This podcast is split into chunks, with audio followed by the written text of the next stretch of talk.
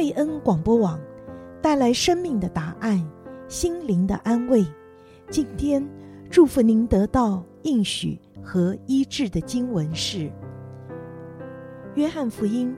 十四章二十七节：“我留下平安给你们，我将我的平安赐给你们。我所赐的，不像世人所赐的。你们心里不要忧愁，也不要胆怯。”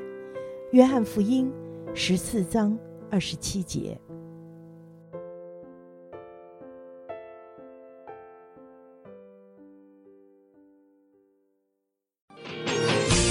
贝恩话家常，和你轻松漫谈人生吃喝玩乐事。各位听众，晚安。每周五晚上八点到八点半，欢迎各位听众收听贝恩话家常。大家好，我是大伟，这里是旅游小周记。在这里也要先祝大家在新的一年能够健康、平安、喜乐。在过去这段时间，相信大家听到不少跟旅游相关的新闻，大伟会跟你分享一些比较重大的几个，但是还是先要跟大家分享一下，或者说是继续的分享关于如何最大化你的里程或者点数。为什么要继续讲这个话题呢？因为在过去几周，我收到了一些私讯，就是询问一些能够有效使用里程和点数的问题。那大部分这类的问题呢，其实都没有一个答案，而是很复杂的答案。那你一定会想说，这么复杂，我是不是就干脆花钱买算了？如果你的预算允许的话呢？我非常鼓励你去买吧，但是如果你想要飞得好，就是比平常稍微好一点，或者是能够真的省到钱，我觉得你还是需要考虑一下，是否能够让你手上的里程或点数可以发挥最大的作用。那今天要讲的就是一个很少人会用到的一个方法，这不是一个工具，而是一个。当你要寻找里程票时候，需要注意的事情，好比说从旧金山到罗马单程票，这看起来还不错，就四万四千里啊，加上二十五块美金，只要停一次，停的时间也不算特别长啊。你说，哎，这个应该很好了，或者说够好了，可以下手了。而且这个是在联合航空的 Saver Award，它本来就是已经比较便宜了，虽然没有。像大伟前几周介绍说，有时候会碰到打折，那就是真的非常的棒，一定要出手的时候，但这个也还不错。可是联合航空是属于星空联盟，那这班飞机是由 Lufthansa 就德国汉莎航班，那诶会不会说有其他的星空联盟的网站上面可以订到同样的航班呢？啊？我们就到处去找啊，稍微看看你就发现说，没想到土耳其航空公司，你可以用 Turkish Airline 的 miles 里程也订到星空联盟的航班，不一定永远都有，不一定永远都一样的。但是我找到的这个是一模一样的，从旧金山到罗马，就是经慕尼黑，完全一样时间，完全一样日期，这里却只要三万里。好，那你第一个反应可能就是说，哎，或许这个联合航空的里程比较容易取得，或者说土耳其航空的里程比较困难取得，但其实也不一定，因为有些信用卡它是一比一，你一点就换一个联合航空里的一里，那也可以在另外一个信用卡的点数可以换土耳其航空的一里，但是就是我说有点点复杂，但是重点是说。如果你能够在转你的信用卡点数之前，先想想看，或者研究一下哪一个航空公司可能会飞同样的路线，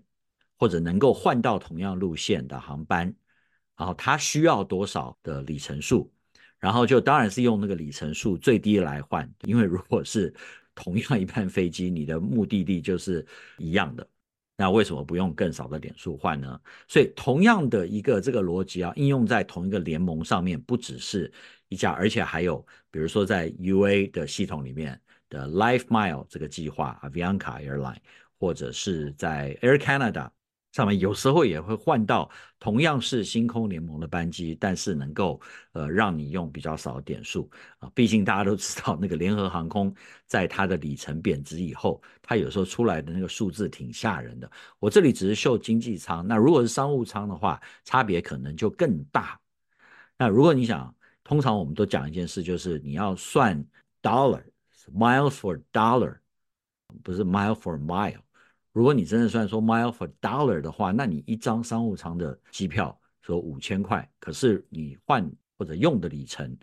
啊，如果差个几万里的话，哇，那你那个 mile 真的是非常的划算，你就可以用很合理的里程数换到商务舱，何乐不为？所以这个是大家都要看一下，所以这些里程也好，点数也好。不同家的里程的点数，它的价值真的是可以差很多。我们大家都听说过，比如说一里或者一点什么一分钱这种很简单的一个算法，但是通常都不一定是合用的，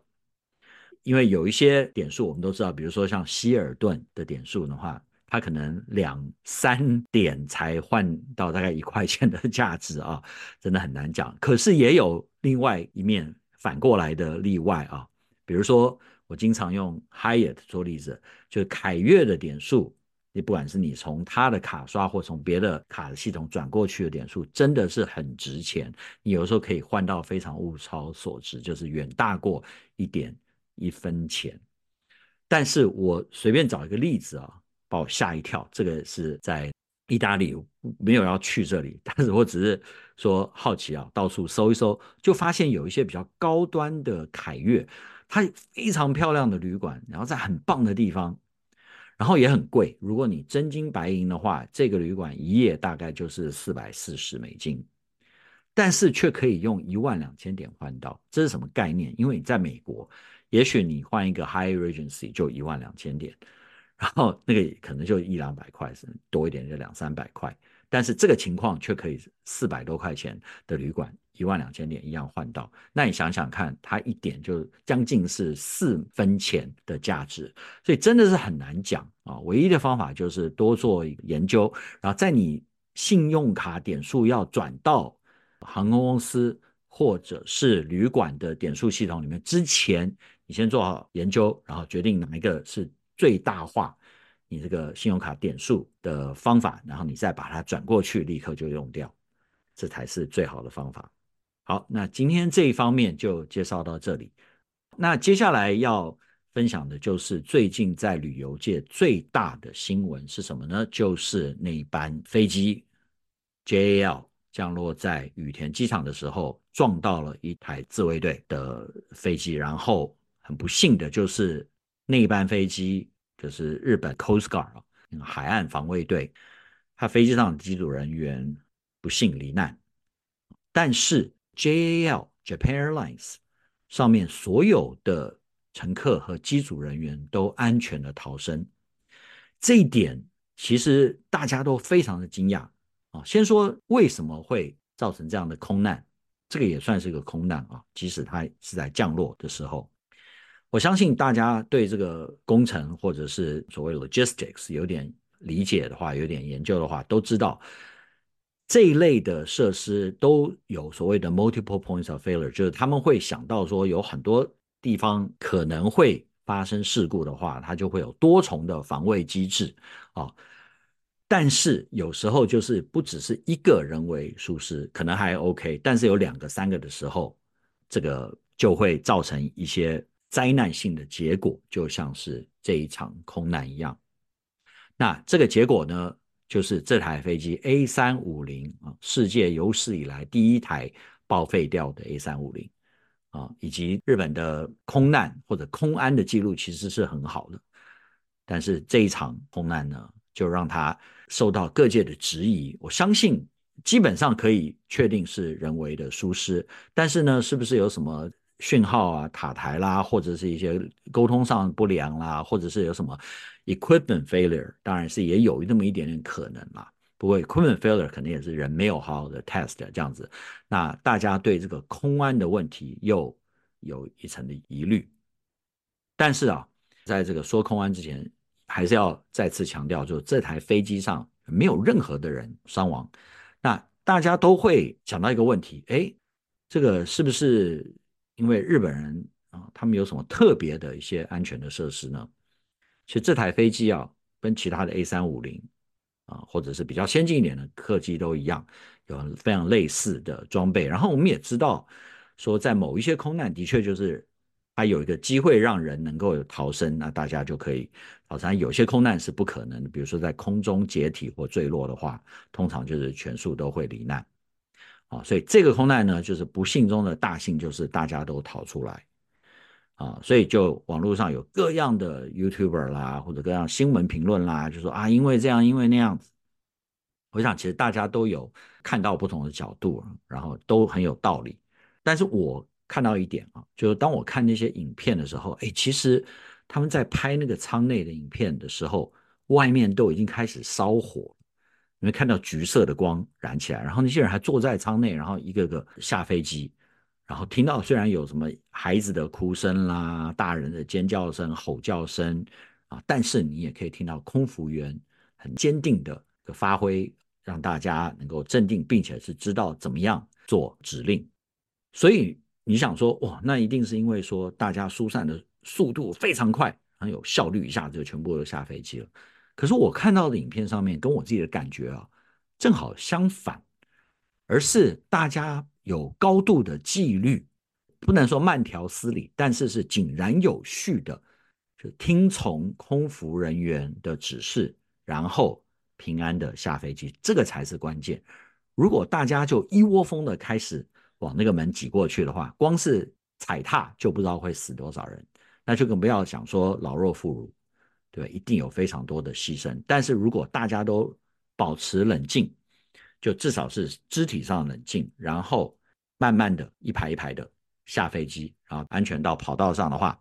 哦，这个才是一个最好的方式，对不对？所以说有些时候并不是说快就是好，而重点是要有纪律的、有秩序的。能够疏散啊，大家都能够到安全地方，所以必须要佩服。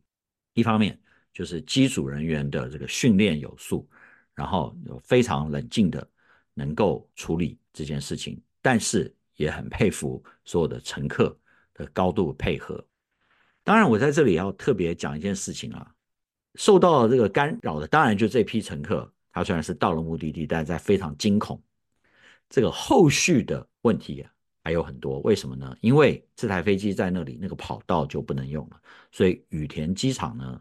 非常多的班机就推迟或者干脆取消啊，将近两万乘客受到影响。你算一算，你就知道这是非常多的飞机就被 delay 了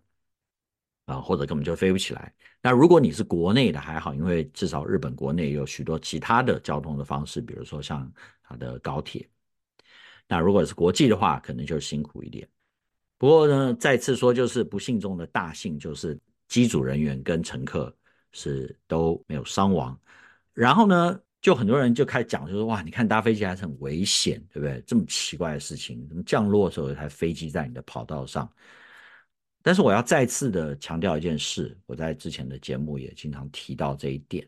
就说比较起其他的交通模式的话，搭飞机真的算是非常的安全。如果你看那个最长的这个感，就是每一年啊各式交通方式的 fatality rate、death rate 的死亡率的话，以里程算的话，那开车绝对是最容易死亡的。接下来的一个呢，呃，其实不相上下的就是 bus 跟 train，这是美国的 data。我不知道美国它有那么多的火车，呃，或许它也包括了比如通勤火车，然后在我们这个 area 就比如说叫 Caltrain。啊，然后其他大城市、大都会区都有这一类的这个通勤火车啊，或许这个也算在里面吧，还是有一些的事故跟伤亡，但是比起开车都是非常非常安全。那这里几乎是看不到飞机的，因为什么呢？因为其实大型的客机的空难是非常少，那空难里面呢，所有人员死亡的其实。也并不多，因为有些所谓的空难，就是说，比如说机件故障了、迫降啦，或者滑出跑道啦，或甚至是有时候起火，像这一次的这个日航的例子，却没有造成任何人的这个伤亡。所以这个是里程比较了，当然是有一点点不太公平，因为飞机呢，它的里程数就非常长，它随便一飞就是几百里啊、几千里，但是开车的话，也许你只开几里就碰到一个车祸。但是不管怎么样看啊，其实空难还是非常少，非常不太容易碰到的。我想绝大部分人一生不会碰到任何类型的空难，不管是有无伤亡。好，那在网上呢，最近当然也是出了一大堆。各式各样的影片啊，还有一大堆这个交战手册，就是怎么样能够在飞机上坐哪个位置啦，呃，要穿戴一些什么样的衣物啦，然后要带一些什么东西在身上啦，或什么，还有人说什么你的皮包跟护照永远不要离开你的身体啊。我觉得最常听说的就是什么坐在哪里最安全了这种。那第一个我要讲说。空难的发生的几率实在是非常小。如果你每次挑位置都要挑那个最安全的啊，不管它的舒适程度，或者是说你空位在哪或多少钱的话，哦，那也 OK 啦，就是让你能够心安一点。不过你真的会碰上几率赛，用得上的几率赛很小啊。但是另外一点就是说，有很多大家在坊间传的这些所谓的 safety tips 啊，怎么样能够安全，其实就是 common sense，其实就让你说坐飞机，你本来就应该。守这些规矩的，因为这些规矩会让你自己跟别人哦更舒服一点。我就 summarize 一下了，大概总结说有几点嘛。你穿戴简单舒适，我觉得这个其实现在已经是 common sense，这个已经不是什么六零年代、五零年代你穿西装了、穿洋装啊上飞机啊，穿高跟鞋啊、穿皮鞋，然后一定要每个人都好像是去出差那个样子，或者说参加一场宴会。对，特别是你坐那个廉价航空公司的话，真的完全没有人。期待你会为了它穿戴过于的这个正式或者整齐啊，只要简单舒适最重要，它关键是简单。那还有就是说这个鞋子呢，你穿高跟鞋的话，的确是比较辛苦一点吧。我想不管是坐飞机还是一般旅游的时候，那至于说安全是绝对是会有影响的啊。当然是无跟鞋，就是平底鞋还有低跟鞋，当然是最好最舒服的。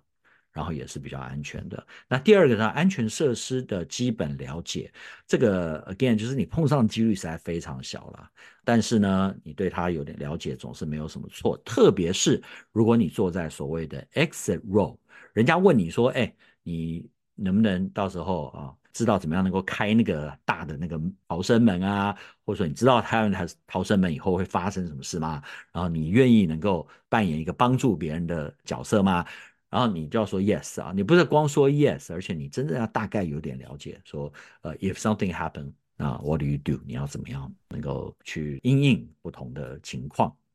那当然啦，就是希望是永远不会用上，但是稍微了解一下总是没有问题，没有错。第三就是要做个听话、乐意助人的乘客，这个就不只是说跟飞安有关，而是本来就应该这样，在一个密闭空间。狭小的机舱里面，的确是每个人都应该听话，每一个人都应该乖乖的啊，该怎么样就怎么样，不要玩花样啊，不要动不动就发脾气啊，或者是说不要自私自利，因为你在那样子一个狭小空间里面，如果大家都能够彼此帮助，大家都能够用善意相待的话，不仅是安全的问题，而且是让整个旅程的气氛。啊，都可以比较正面，都可以比较愉快。那这一点的话，我再次说啊，这一次日航这台飞机全毁，但是人员毫无伤亡。我认为很大的一部分就是机组人员以及乘客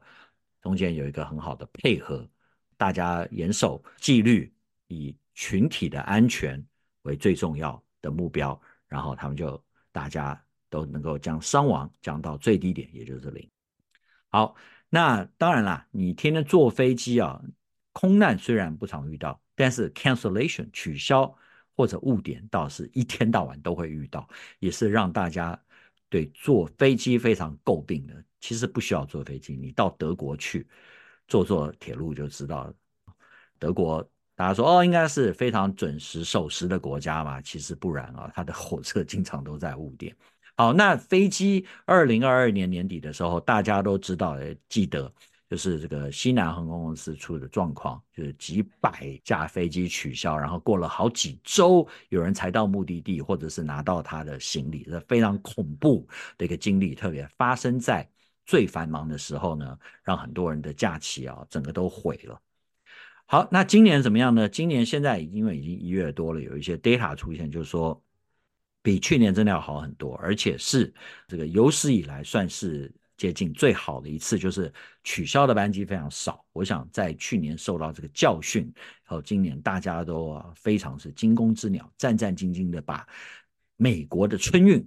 做得还算是挺完美的。我听说有很多的 delay，但是 cancellation。真的还蛮少的，所以误点呢也就无所谓啦。反正我们都知道嘛，飞机好像误点是一件很正常的事情啊。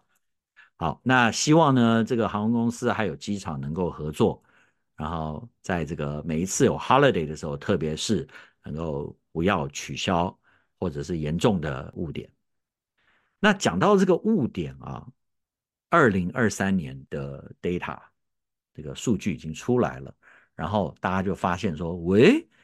这个最准点的这些航空公司啊，我们有些还真的没听过嘞。在这个排名里面啊，我们先来看国际的，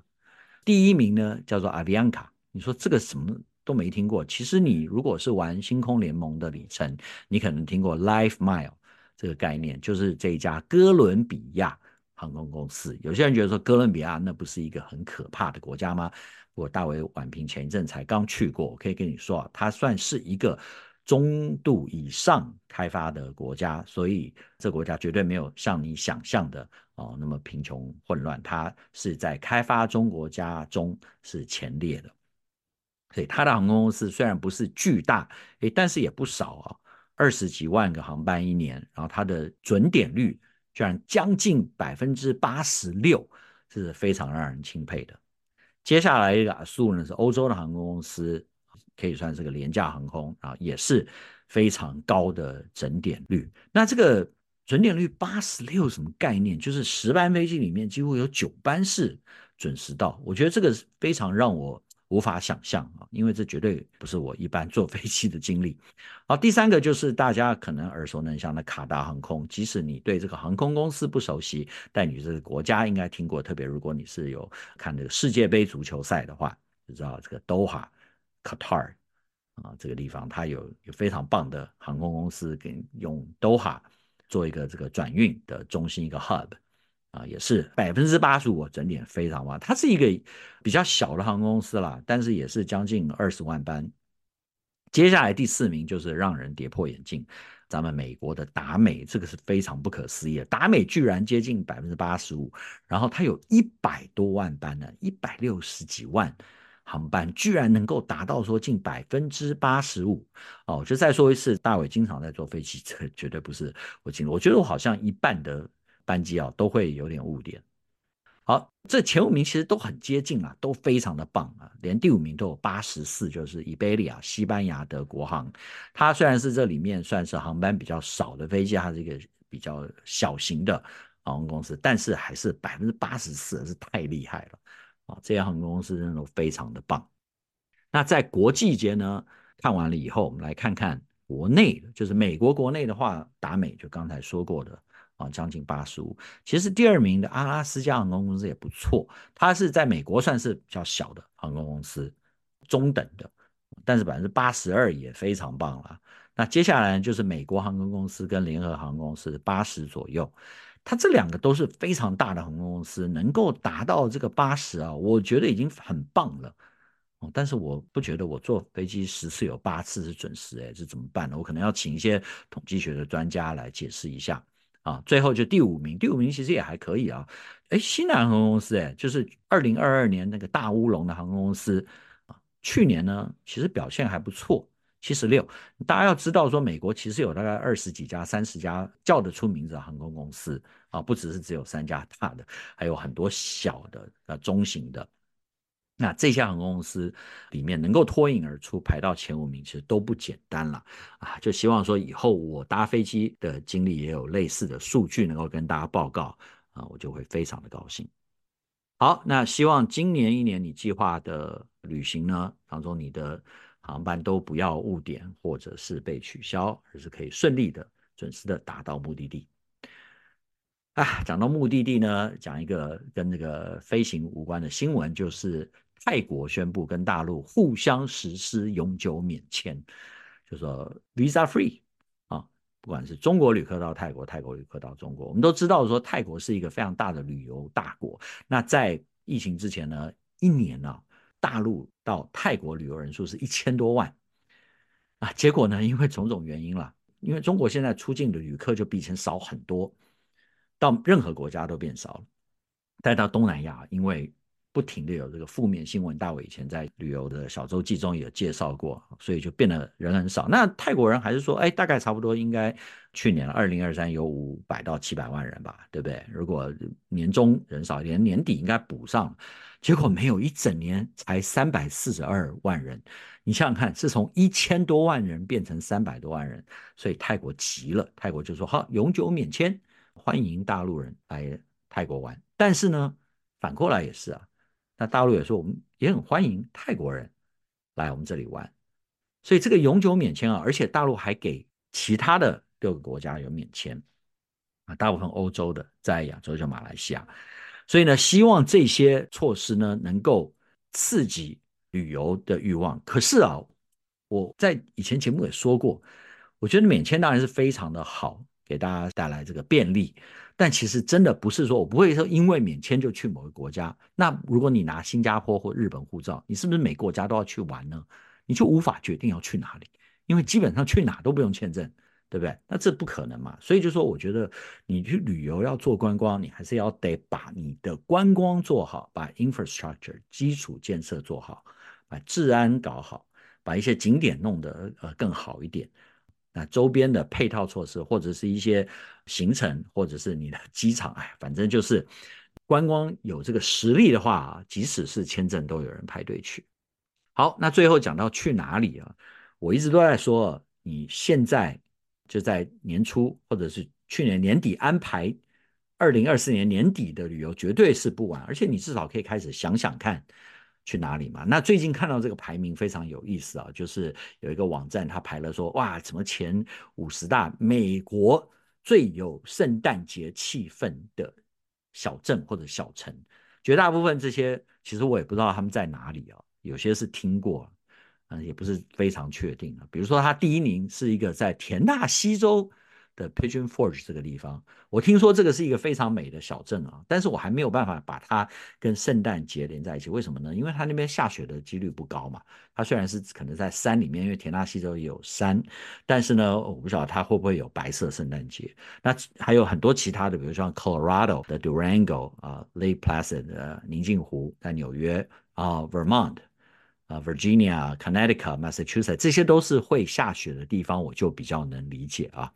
那至于说宾州的那个伯利恒 Bethlehem，我以前住的匹兹堡，就是开车可以去那边。我不知道那里，呃，它除了名字以外啊，有什么特别跟圣诞节有关的？那加州就是我所在的地方，上前面的排名的就是 Truckee，Truckee 其实就是勒它好太浩湖那边，的确也是因为下雪的关系，会比较有圣诞节气氛。但是更重要的就是说，啊、呃，那里本身这个小镇就很西部啊，蛮特别的，很有这个观光价值。不一定是冬天去，夏天去也蛮有意思的。整个太浩湖环境都很优美。那所以呢，你如果想说，哎呀，今年圣诞节啊不出国了，就不要去的太远的地方，但是想到一个地方去过个真的有 feel 的。圣诞节，而且你不一定要圣诞节年底时候去，你可以在十二月中、十二月初，他可能就已经准备好要过圣诞节，那个时候去也蛮棒的。好，今天就分享到这里。节目最后，大伟再次祝每一位听众朋友平安喜乐，旅途愉快。愿上帝祝福你，也再祝你有一个健康、平安、快乐的二零二四。拜拜。